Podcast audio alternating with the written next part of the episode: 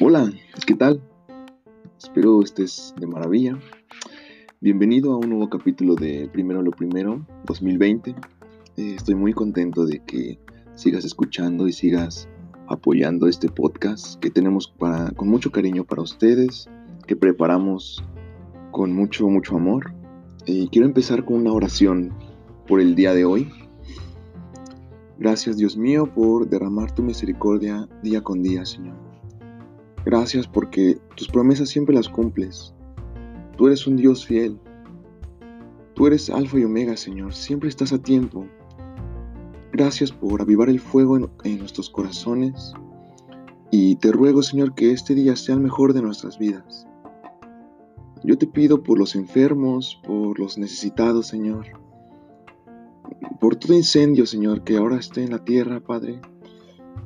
Y cualquiera de los males que afecten, Señor a nuestros hermanos en, la tierra, Señor. Protégenos del mal, Señor.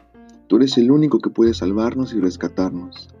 Gracias Jesús, gracias Dios, gracias Espíritu Santo.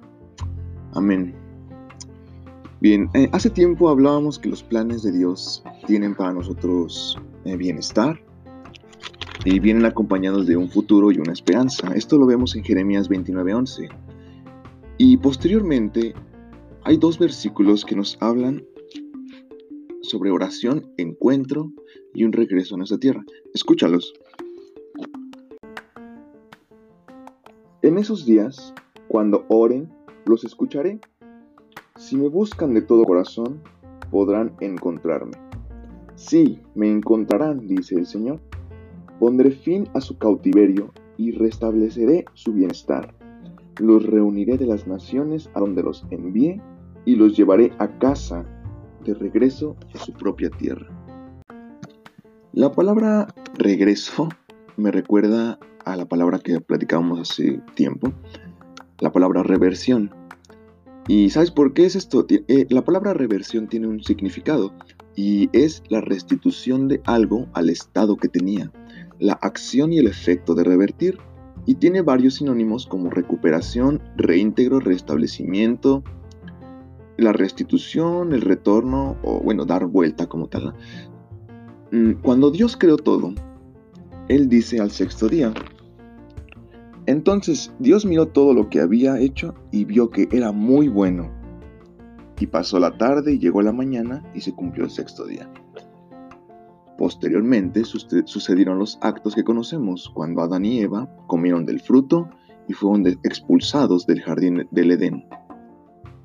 El acto fue la separación de lo celestial con lo terrenal. Y Dios maldice al hombre diciéndole que luchará toda su vida para poder vivir de ella, que obtendrá el alimento con el sudor de su frente hasta que vuelva a la tierra donde fue formado. Fue hecho de polvo y al polvo volverá. Entonces, la constante búsqueda de un propósito siempre nos conlleva a un regreso de lo celestial, porque fue ahí donde fuimos creados. Escucha lo que dice Lamentaciones 5:21.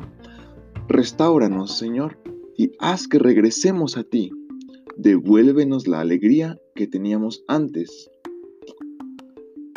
¿Te das cuenta de que constantemente buscamos un regreso? Cuando nosotros nos acercamos a Dios, eh, cuando oramos, cuando adoramos, estamos tratando de acercarnos al cielo, de llegar a la presencia de Dios, de que el Espíritu Santo nos, desborde en nuestros corazones. Antiguamente se hacían sacrificios animales para llegar limpios de alguna u otra manera al templo, para llegar eh, limpios a la presencia de Dios. Pero en el Dios que nosotros creemos, en el que existe un amor inagotable, nos ha otorgado la oportunidad de acercarnos y unirnos mucho más a Él por medio de Jesucristo, su Hijo que fue enviado para hacer el templo, la unión del cielo y la tierra, nuestro único suficiente y salvador. Y él no solo se quedó en un punto, sino caminaba entre las multitudes, permanecía en los espacios donde jamás podíamos pensar. Su nombre Emanuel, Dios con nosotros.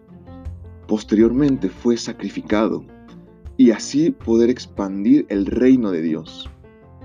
Entonces, cómo esto funciona para nuestros propósitos del año, pues empezamos con la mejor noticia. Hermoso es saber la mejor de las noticias. Jesús es la mejor noticia. Su sacrificio, sus enseñanzas, su ejemplo. Entonces vamos a aplicar una reversión en la vida, regresar a donde fuimos creados, pedir a Dios un restablecimiento.